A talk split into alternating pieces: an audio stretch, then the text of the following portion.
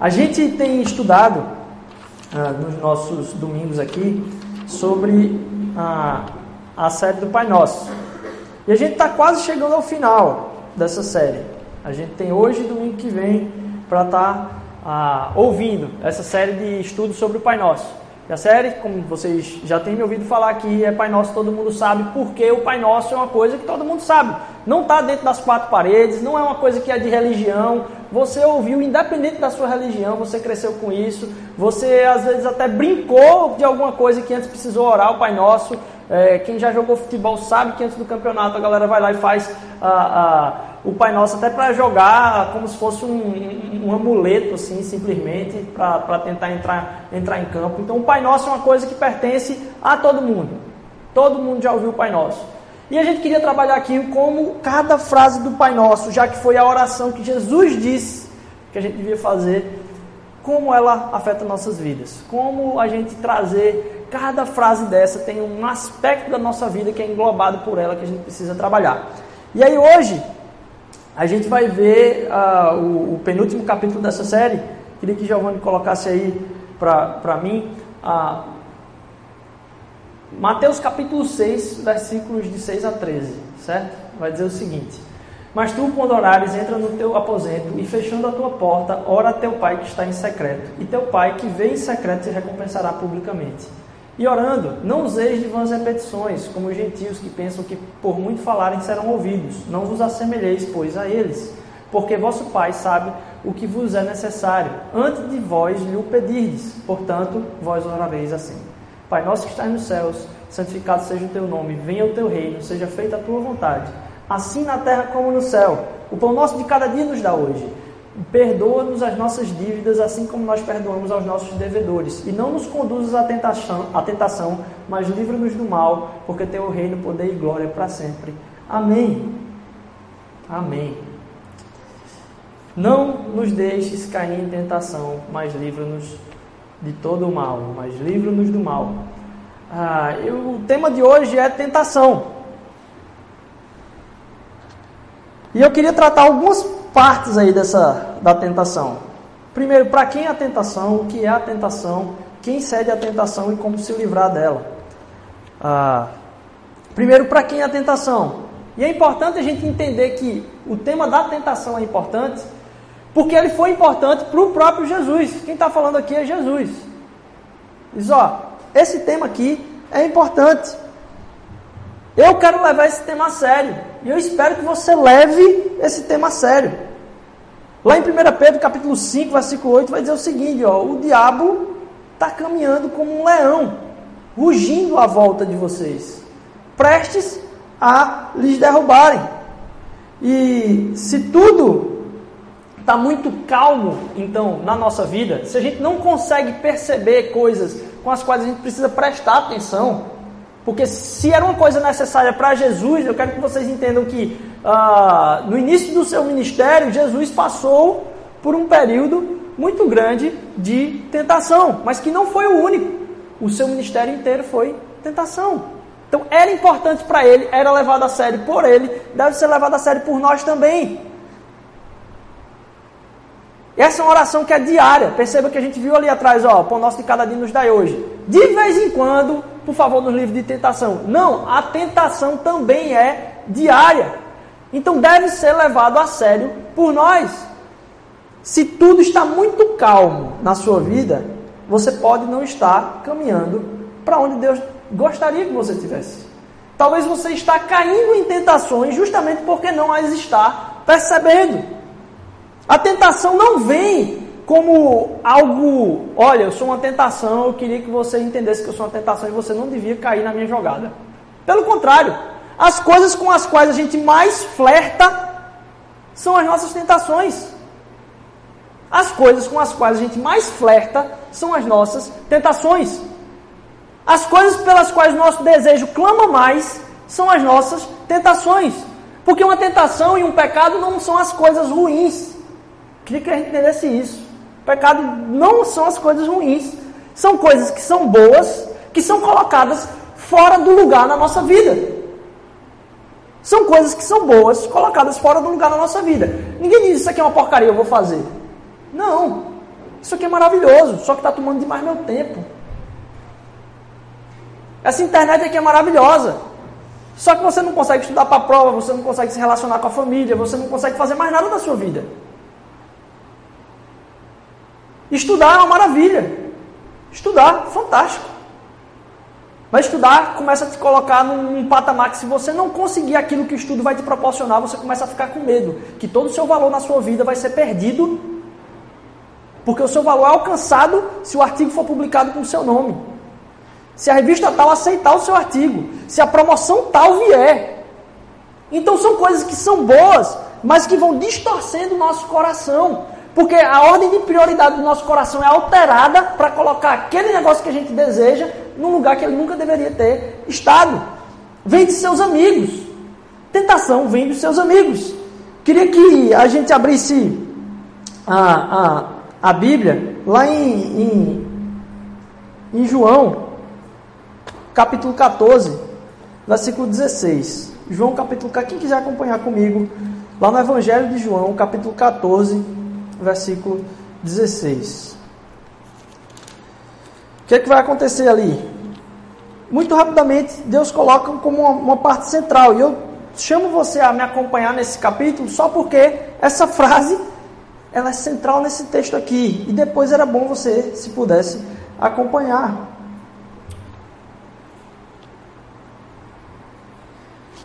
Tá certo mesmo isso aqui? Eu acho que eu acabei anotando errado. Não, está errado aqui, perdão pessoal. Aqui João capítulo 14, Marcos capítulo 8, desculpa, mil perdões. Marcos capítulo 8.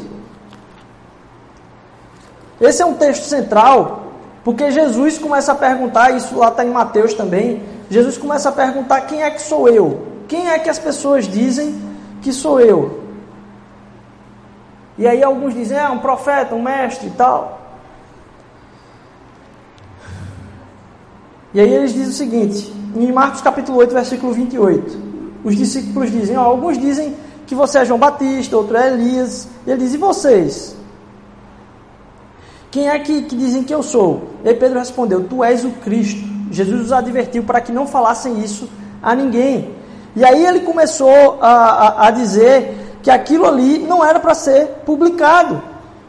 E no versículo 32 ele diz, ele falou claramente a esse respeito que quando ele fosse para Jerusalém, ele ia ser perseguido. E aí Pedro, numa sacada genial de Pedro, ele diz o seguinte: chamando a parte, começou a repreendê-lo. Repreender quem? Pedro estava repreendendo Jesus. E Jesus, porém, voltou-se e olhou para os seus discípulos e repreendeu de volta Pedro, dizendo: Para trás de mim, Satanás. Você não pensa nas coisas de Deus, mas nas dos homens. Eu li depois do que os discípulos disseram: Você é o Cristo. Quem foi que disse isso? Pedro. Então, Jesus diz: Ó, Pedro, massa, você acertou isso aqui e essa revelação veio do alto para a sua vida. Se você não falou, porque você sabia. Se não corre, não é da sua cabeça, até porque Jesus conhecia quem era Pedro. Pedro não era o cara mais inteligente do mundo. E aí, logo em seguida, Pedro vai e diz: Ó, você não pode fazer isso, Jesus. Você não pode ir para Jerusalém. Você não pode sofrer. Você não pode fazer isso. E aí, Jesus fala: Afasta-te de mim, Satanás. Para aquele que era próximo à exortação. Porque muitas vezes as tentações elas vêm daquilo que é mais próximo da nossa vida. Inclusive de pessoas que estão muito próximos e têm conselhos fantásticos para a nossa vida, mas a gente tem que saber separar o que é verdade que sai da boca das outras pessoas e o que é aquilo que Deus fala diretamente conosco. A tentação é um caminho que me é dado de uma forma Jesus, que Jesus não seguiria. É um caminho diferente daquilo que Jesus teria para a minha vida. E aí, nesse momento, você tem a missão de Jesus morrer na cruz, ir para Jerusalém, sofrer na mão dos fariseus, como ele coloca aqui. E você tem Pedro apresentando um caminho com palavras belas, dizendo: rapaz, saia dessa. Você não precisa sofrer isso. Não faça isso. E o que é que Jesus coloca para Pedro? Afaste de mim, Satanás. Por quê? Porque é ruim isso que você está falando? Não sofrer? Não, mas porque esse é o caminho que Deus tem para a minha vida. Então, primeiro, se apresenta um caminho diferente daquele que Deus tem para a nossa vida. A tentação nos apresenta um caminho diferente. Mas mais do que isso, ela apresenta uma mentira sobre o que aquela, aquela tentação vai produzir na nossa vida. É tão tentador e traz tanta dose de alegria momentânea que a gente tende a achar que é bom porque faz bem. E a tentação faz bem. Só que esse faz bem está atrelado a um tempo. E como que a gente hoje está muito ligado ao que traz o bem imediato. Inclusive as coisas que fazem muito bem, mas que exigem muita espera, elas são colocadas em segundo plano. Inclusive os argumentos racionais, entendam, os argumentos racionais para tirar o valor de alguma coisa é simplesmente se você precisa esperar por ela. Algumas coisas que são fantásticas, mas que você tem que esperar por ela, perdem completamente o valor simplesmente por causa da espera. Percebem como a mentira é? E aí muitas vezes você não consegue esperar um pouco por alguma coisa, tem que fazer aquilo na hora e deixa toda a sua vida de lado para fazer aquilo ali. Porque se dá um caminho diferente do caminho de Jesus, mas também se dá uma mentira na sua vida. E mais do que isso, no fim das contas, se a gente segue esse caminho, o que produz é morte. Porque o diabo também vem além do leão rugindo ao nosso redor para roubar, matar e destruir. O que produz na nossa vida é morte. E a característica do morto é a surdez. A gente passa a não ouvir mais a Deus. É uma das né, características do morto. Mas o morto não ouve nada. Produz morte na nossa vida e a nossa vida passa a não atentar mais para o que faz sentido. A gente começa, a gente falou semana passada daqueles pensamentos que você coloca eles num julgamento, né? Você coloca os pensamentos no julgamento, numa, num, num, num tribunal, e você começa a justificar aquilo que você está fazendo. Quando você entra no caminho de tentação, é a mesma coisa. Você começa a ficar se justificando porque você está fazendo aquilo ali. Você sabe que você não devia fazer, mas você começa a justificar loucamente na sua cabeça. Se fosse tão fácil, estava resolvido. Mas você precisa ficar se lembrando o tempo todo para ver se você consegue aceitar aquilo ali. Porque você precisa fazer aquilo naquela hora. Então você começa a criar julgamentos na sua cabeça repetindo. E você vai criando justificativa. Vai o juiz fala de um lado, a defesa fala do outro. E aí você na sua cabeça fica lá, aquele julgamento rolando na sua cabeça para justificar aquilo que você está fazendo por um caminho de tentação. E você passa a não ouvir mais a Deus. Mais do que isso, você passa a estar como um cínico. Porque as palavras de Deus e aquilo que Deus fala para mim e para você passam a não mais fazer sentido. É como se batesse na, na cabeça e caísse aqui. Não, não, a gente não consegue mais ouvir. Porque produziu tanta morte na nossa vida que a gente tem que clamar a Deus é por uma revivificação. A gente tem que clamar a Deus para que aquilo que estava morto na nossa vida torne a viver, para que a gente passe a ouvir Ele novamente a respeito daquelas coisas. Porque a gente não consegue mais sentir o que é certo. A gente, por escutar o que é errado e caminhar no caminho da tentação, a gente foi tão longe que a gente não consegue mais entender racionalmente aquilo que a gente já deveria estar fazendo. Mas que é muito difícil, porque muitas vezes produz espera, produz um caminho mais longo, e a gente tenta trabalhar sempre o caminho mais curto. E o caminho mais curto é o caminho do malandro. O caminho mais curto é o caminho de todas essas delações que a gente está ouvindo aí. Porque tudo isso pode ser alcançado de uma forma diferente. Mas quando se apresenta um caminho mais curto para aquela felicidade que é imediata, mas que você sabe que poderia alcançar aquilo de uma forma que condiz com o caminho que Jesus tem para a nossa vida, transforma o próprio resultado da produção de morte em nós.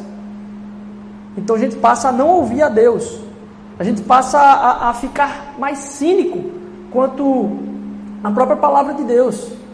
E eu vou pedir que, se puder, aí, dá, ou dá uma diminuída ou alguém desliga aqui esse, esse ventilador que está uma microfonia muito grande aqui na frente para mim, tá, tá bem difícil. Se alguém puder desligar o ventilador, por favor. É... Não só a gente passa a não ouvir a Deus e estar cínico, como também a gente começa a perceber que as coisas têm que ser faladas para que nos agradem. E eu queria alertar você que essa palavra aqui que eu estou trazendo não é para ser uma palavra inteligente. Não é para ser uma palavra que, ai, que palavra, essa palavra foi legal. Essa palavra foi bonita. Essa palavra foi. Não! Essa verdade que a gente lê para transformar a nossa vida tem que nos incomodar, tem que mexer com o nosso coração a ponto da gente sair daqui pensando sobre coisas que a gente precisa mudar. E eu faço um outro alerta: não mudar para que Deus nos aceite, porque isso é o evangelho do anticristo. Se você entendeu essa palavra, Rodrigo falou aquilo, eu preciso mudar isso na minha vida para que Deus possa me aceitar. Esse não é o evangelho. E parece uma um, que eu joguei uma bomba nuclear agora aqui, né? Como se fosse realmente um absurdo. Não. A mensagem do evangelho se distingue de toda e qualquer religião, porque em toda religião você diz assim: esse é o caminho que você precisa seguir para se aproximar de Deus. Esse, se você fizer isso, isso e isso, você vai estar mais perto de Deus. Você cumprir esse e esse processo de santificação, você vai ter a aceitação de Deus na sua vida. O Evangelho, e eu estou para ouvir alguém comentar comigo algo que se compare a, a, essa proposta que o Evangelho tem, por ser um pouco diferente disso aí, um pouco não, mas totalmente diferente, é: não tem nada que eu e você possamos fazer para se, se aproximar de Deus, para entrar em contato com Deus. A única pessoa que podia fazer isso tinha a vida perfeita e já o fez no meu e no seu lugar. Agora, eu e você temos acesso direto a Deus e eu entendo que relação eu tenho com Deus e para agradecer a relação que eu tenho com Deus, eu começo a modificar minha vida. Porque eu já fui aceito, eu vou colocar minha vida em xeque porque eu tenho um relacionamento que é muito precioso para mim e eu não quero me afastar dele. Não é para que eu possa me aproximar. Não, eu não quero me afastar porque eu já tenho isso em Jesus. Porque eu já tenho isso em Jesus, eu não posso achar que isso aqui é uma qualquer coisa, é menosprezado. Não. Eu não preciso fazer nada para ser aceito. Eu fui aceito e em gratidão por isso é que eu vou fazer. Eu não faço, porque aí percebam, a proposta da religião é: faça alguma coisa para ter outra coisa. Como é que é o nome disso? Barganha. Isso é uma barganha, uma barganha com a divindade qualquer que seja, que a gente experimenta na vida. Faça isso para que você tenha o acesso. Não. Você não pode fazer nada para ter o acesso. A única pessoa que podia fazer é o próprio Filho de Deus. Ele fez e agora porque ele fez, você tem o acesso porque ele fez no seu lugar. Não tem nada que você possa fazer para olhar os outros de cima para baixo, que você fez mais que os outros, porque não foi o que você fez que permitiu o acesso. Nem tem nada que você possa olhar os outros de baixo para cima, se achando menorzinho e tal, porque ele morreu foi por sua causa. Ele morreu para alcançar o seu coração. Então a gente começa a olhar todo mundo no olho, na mesma altura. Porque o que leva a gente a Deus não é o que a gente faz, é o que Jesus Cristo fez. E isso aqui, esse ajuntamento é uma celebração disso, que estamos todos no mesmo barco diante de Deus. Fomos resgatados por Ele. Ninguém conseguiu o seu próprio resgate. A mensagem do Evangelho é essa: Deus veio para lhe resgatar. E aí, é, estar diante de Deus, então, uh, foge dessas três perspectivas de morte. E a gente viu, é um caminho diferente, é uma mentira na sua vida e produz morte no seu coração. E aí Jesus Cristo vem para dizer: Eu sou o caminho, a verdade e a vida. Preenchendo a fuga, a saída dessa tentação. Isso aqui não é para ser, de novo, uma mensagem simplesmente inspiradora. É para ser uma exposição da verdade que transforma o nosso coração, um evangelho que nos alcança e nos molda. E aí você pergunta às vezes: o que é, que é melhor para você? O que, é melhor para mim? Deixa eu dizer para você, é o que ele deseja. E essa é a pergunta que eu e você deveríamos estar fazendo. O que é que o Senhor deseja a respeito de tudo? Você tem o desejo de se relacionar com Deus, mas não é como eu quero me relacionar com Deus, é como Ele quer que eu me relacione com Ele. Essa é a questão. E por isso a importância da tentação. Porque antes a gente falou um pouquinho aqui a respeito do que é tentação, Vou falar quem cede à tentação. Todos nós cedemos à tentação. Dentro de mim e de você tem a semente de todo tipo de pecado. Todo tipo de pecado tem essa semente dentro de você. Colocar você nas CNTPs, nas condições de clima lá, temperatura e pressão certinha, pode ter certeza, você cometeria o crime. Ah, nunca mataria alguém. Ninguém invadiu sua aldeia para estuprar e matar toda a sua família, para você dizer um negócio desse. A gente não foi colocado nas condições pelas quais a gente não cometeria os mesmos erros que outras pessoas. Nas mesmas famílias, em todos os lugares. E a graça de Cristo acaba atuando aí também. Da gente entender, poxa, miserável daquele homem que está cometendo aquilo ali. Misericórdia, Senhor, sobre a vida dele. Porque se ele não tiver misericórdia daquela pessoa ali, o que vai vir é julgamento sobre a vida dela. Não porque ela é diferente de mim, mas porque eu dou graças a Deus, porque Deus me tirou daquela condição. Não porque eu sou diferente dele. Mais ainda eu agradeço a Deus porque eu sou igual a Ele, mas Deus me permitiu estar em uma condição diferente. Dentro de mim e de você tem a semente de todo pecado. Não é só, é, Senhor Deus, não nos deixe cair em tentação. Não é só não vi, vindo a tentação que eu não caia nela. Porque eu e você só não caímos nela pela graça de Jesus. Porque foi ela que te sustentou. Todo mundo cede, dadas as condições certas. Isso me leva a dizer, aleluia, Cristo veio.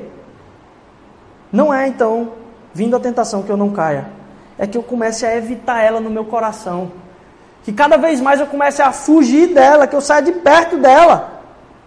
Fuja do diabo, meu irmão. Eu estava assistindo um, um, esses dias um filme de suspense que está aí, Corra. O nome do filme é Corra. É um filme de suspense, muito louco, interessante para algumas pessoas, quem gosta de suspense.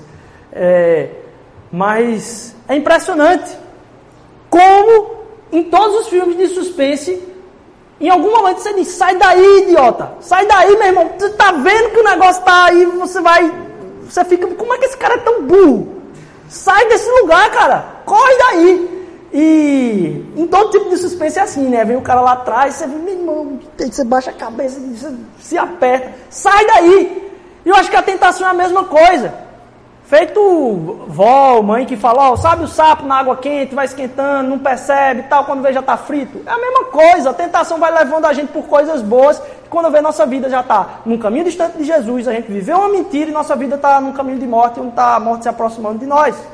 É como esses filmes de suspense. E a gente tem que entender, fuja. Feito a gente faz para esses caras que estão no, no filme de suspense, fala para você mesmo, fuja, eu não quero isso. Eu não quero isso. Faz com que a gente evite então cada vez mais a tentação. Não é que vindo ela, eu, não, cada vez mais você se distancie dela, ponto de tornar o seu coração cada vez sabendo quem você é. Você torna o seu coração mais forte sabendo quão fraco você é. Quando você diz eu sou forte, eu posso chegar mais perto. Já viram essa história, né? Já viram essa história. Sabendo que seu coração é fraco, você mantém a distância. O Evangelho não vem para trazer o orgulho do quão certo você é, vai vir para trazer a lembrança do quão errado você é e que você precisa cada vez mais de Jesus Cristo. E por causa disso você pode se deleitar na graça dele e não no quanto você aguenta das tentações. Você acaba fugindo cada vez mais. Quando eu e você não vemos problema nisso, naquilo, ah, eu não vejo problema nisso, eu não vejo problema naquilo. O que Deus vê a respeito da sua vida é o que interessa. Não é o que você pensa a respeito do que pode e o que não pode no Evangelho. Não. O que, é que Deus diz a respeito da sua vida sobre essa coisa? Porque sua opinião ideológica e filosófica a respeito, ah, isso aqui não faz mal a ninguém. Não importa o que você pensa, importa o que Deus diz para você. Pode não, importa, pode não fazer diferença para ninguém, mas para a sua vida pode estar causando um distanciamento de Deus. E aí você tem que mudar. O que é que Deus pensa a respeito disso? O que é que Deus pensa a respeito disso? Porque às vezes a pessoa diz a justificativa, ah, porque essa coisinha aqui Deus não está preocupado com isso não. Quando você começa a justificar aqueles pensamentos com isso, ah, eu não acho que Deus está preocupado com isso não. É como se Deus não tivesse tempo, né? Ah, a agenda de Deus está muito lotada. Como se. Não faz sentido. Quando você começa a dizer, ah, Deus não está preocupado com isso, você já está falando besteira. Perceba, já, já é um, um indício que você está falando muita besteira na sua própria cabeça. Volta atrás. Começa a pensar qual é o caminho de Deus, porque Deus quer santidade de nós. E a gente deve dar mais espaço ao Espírito. Não deixar cair em tentação é um clamor fervoroso. Porque às vezes a gente pode fazer essa oração e colocar essa frase, dizendo, ah, vai, espero que nada dê errado aí hoje. Que, né, tudo dê. Não! Eu tenho que estar com um clamor fervoroso, Senhor, não deixa cair em tentação, Pai. Faz que a tentação passe longe de mim, cada vez mais transforma meu coração. Não desista desse clamor e sofra o que precisar para isso. Porque a gente fica nessa, ah, me livra do mal. Me livra do mal. E se você for pegar a palavra do mal aí, ela é trazida como mal, mas não é uma coisa ruim acontecer. É a entidade da própria maldade alcançar você. É o mal, o maligno. Ele não está dizendo o diabo, não, certo? Mas o que ele está falando também não é uma coisa ruim acontecer com você, mas é a malignidade alcançar você. Nos livra de entrar na, na malignidade, de se encontrar com essa malignidade enquanto entidade. Livra-nos de todo mal. Não é que nada de mal se aconteça. Então você diz, é, não nos deixe cair em tentação num pavor tremendo de se distanciar de Deus. Dizendo, ó, oh, que isso aqui se torne um pavor para mim, que eu não quero estar longe dele, que eu quero caminhar para perto dele, não para longe dele. Devemos então, o oposto desse, dessa frase, de a gente ter pavor pela tentação, é que a gente precisa estar cada vez mais encantados por ele. Porque não adianta de nada a gente ser livrado de alguma coisa se o nosso encantamento por Deus não mudar. Quando a gente começa a ter pavor das nossas tentações, Deus está trabalhando no nosso coração o nosso encantamento por Ele mesmo. Não é que, que hoje o dia passe filé. Porque terminou o dia, bateu o ponto aqui, resolvido o dia, tá, acho que hoje foi. Não! Que minha alma comece a ter medo de entrar em tentação. Que minha alma comece a, a buscar mais o encantamento por Deus. Deus é a plenitude de todas as coisas. Se você for pensar na filosofia, é um conceito absoluto, não existe nada acima dele. Nenhuma coisa que tem um atributo de bom pode estar fora de Deus. Ele está acima de tudo. O que é que eu e você poderíamos querer além dele ou fora dele? Então nosso encantamento tem que estar sendo construído em direção a ele. A gente não se encanta com muita coisa na vida, porque a gente não se encanta com Jesus. E as coisas passam por nós e a gente perde o encantamento da própria vida. Não é nem pavor com a consequência do pecado, porque isso é egoísmo. Não adianta ter o pavor da consequência do pecado. Você não se arrependeu. Você só está chateado porque teve uma consequência na sua vida. É ter prazer em estar perto de Deus. É o pavor da própria tentação. É o pavor de caminhar longe dele, de viver na mentira. De se transformar em morto. Me livra daquele que é mau. Eu não vou nem entrar muito nesse, nessa questão, porque não é uma mensagem de se poupar. Só isso aí, se eu entrasse nesse tópico de se poupar, eu seria muito longe aí para a gente caminhar hoje. Talvez em um outro dia a gente possa chegar nisso aí. Mas é aumentar nossa confiança em Deus. Não é uma mensagem para se poupar, é para aumentar nossa confiança em Deus. Uma mensagem de entrega a Ele cada vez maior. Qual foi a tentação de Jesus? Qual foi a tentação de Jesus? Olha o que Jesus está pedindo. É Jesus que está orando. Certo? Uma oração respondida de Jesus aí. Me livra de todo o mal. Me livra de todo o mal. E ele disse que não é uma oração para se poupar. A gente olha para a vida de Jesus. Olha quem está orando. Do que é que ele foi poupado? Do que é que ele foi poupado? E eu queria lançar aqui uma coisa que para mim foi muito importante entender durante um tempo, e talvez eu repita com mais profundidade em outro dia para vocês, mas espero que dê para compreender o mínimo que eu vou comentar hoje. Por que é que Satanás queria a cruz? Por que é que Satanás queria a cruz? Às vezes a gente pensa, coloca Jesus em oposição a Satanás, quando a vontade de Deus é soberana e não depende de Satanás. Inclusive, a própria existência do diabo é mantida é, por causa da permissão de Deus. É, por que então a cruz? O que é que Satanás queria? Ah, ele queria matar Jesus. Satanás não queria matar Jesus. Satanás nunca quis a morte de Jesus. Toda a tentação de Jesus que ele pede para que as pessoas se afastem daquilo é quando alguém diz: Ó, oh, tu é o cara. Tu não precisa passar por isso. Quando Pedro, o que, é que Pedro fala aqui, naquele texto que a gente leu? Olha, Jesus, você não precisa passar por isso tudo aí não, não vá para Jerusalém não. Isso é muito importante vocês entenderem, porque eu não sei porque isso, para mim, foi pouco falado, mas quando eu entendi isso, fez muita diferença para mim. O que é que Satanás pensava em relação a Jesus? Pensava que Jesus ia desistir.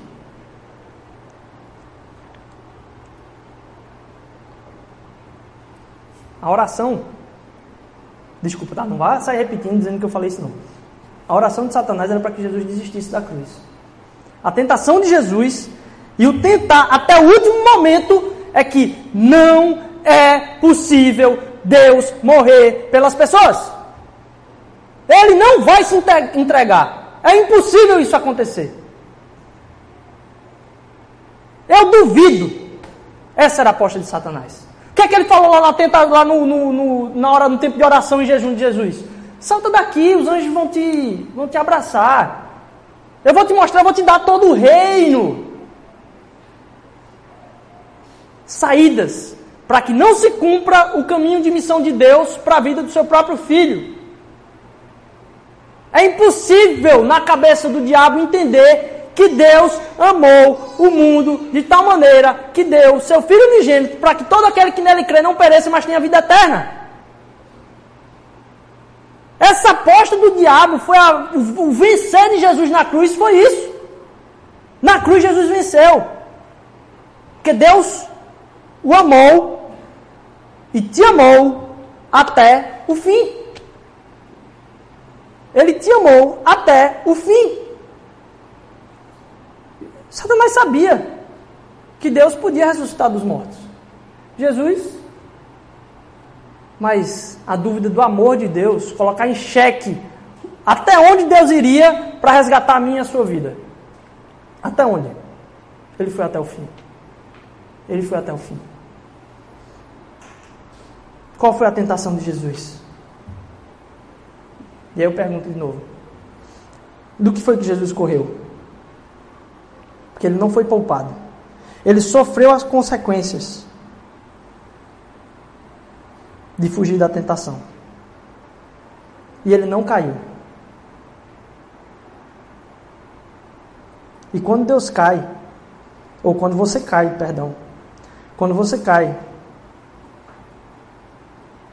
Jesus olha para você, o Deus olha para você enxerga Jesus. Quando você não vai até o fim, Jesus olha para aquele que foi até o fim por você. E ele te chama de volta. Quando você se poupa das coisas, ele olha para aquele que não se poupou e agora o seu prêmio, o seu mérito está atribuído naquele que não se poupou. Quando você acha que Jesus não é capaz de, de lhe amar, essa foi a mesma aposta que Satanás fez. E Jesus venceu ela na cruz, por mim e por você. Quando você diz que, ah, não sei se eu vou conseguir fazer, Jesus conseguiu por você. E por isso você pode fazer sem medo de errar.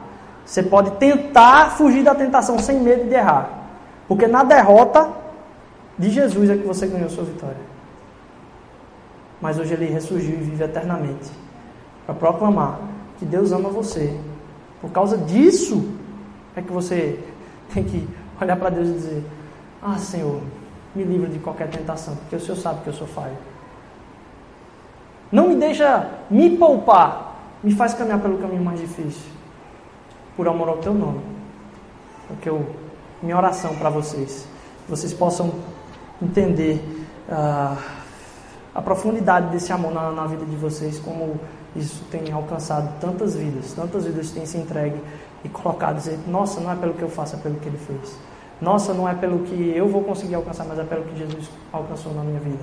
Nossa, será que a tentação é, vamos ver se esse dia vai ser legal? Não, me faz ter pavor, porque eu quero estar encantado contigo, Senhor Deus. Em nome de Jesus. Pai, eu te clamo, Senhor Jesus, que o Senhor venha nos visitar nesse momento, Pai. Com o teu Espírito, Senhor Deus Faz com que a presença do Teu Espírito, Pai, possa ser. possa reinar nos nossos corações, Senhor Deus. Que entender, Senhor Deus, que. Ter um caminho livrado de tentações, Senhor Deus, é ter uma vida aproveitada na Tua presença, Senhor Deus. Senhor está conosco, Pai, mas muitas vezes a gente não aproveita a Tua presença, Senhor Deus. Muitas vezes a gente não está consciente da Tua presença. E a tua presença, Senhor Deus, ela é cheia de santidade, Pai. Ela lança fora todo medo, Senhor Deus. Ela busca através da nossa vida, Senhor Jesus, um caminho cada vez maior, Pai, na tua presença, Pai. Não nos deixe cair em tentação, Senhor Deus, mas livre-nos de todo mal, Pai. Obrigado pela cruz, Senhor Deus. Obrigado pela cruz, Pai. Tua vitória na cruz, Senhor Deus. Obrigado por isso, Senhor Deus tua presença, Senhor Deus, nas nossas vidas por causa da cruz, Senhor Deus. Eu te agradeço, Pai. Nos dá uma semana inspiradora, Pai. De saber que a gente pode batalhar, Senhor Deus. A gente pode vencer essas tentações, Pai. E que não importa o que eu penso sobre a minha vida, mas o que tu desejas para ela, Senhor Deus. Nos faz entregar cada vez mais, Senhor Deus. Porque se confiar num caminho que é nosso, é se confiar num caminho material, Senhor Deus, num caminho que um cérebro pensou, Senhor Deus, que é limitado pensou, Pai. Num caminho como se não existisse sobrenaturalidade, Senhor Deus. E a gente sabe, Pai, que Tu estás além desse universo, Senhor Deus, e mesmo assim nos amou até o fim, Pai. Obrigado por isso. Em nome de Jesus, amém.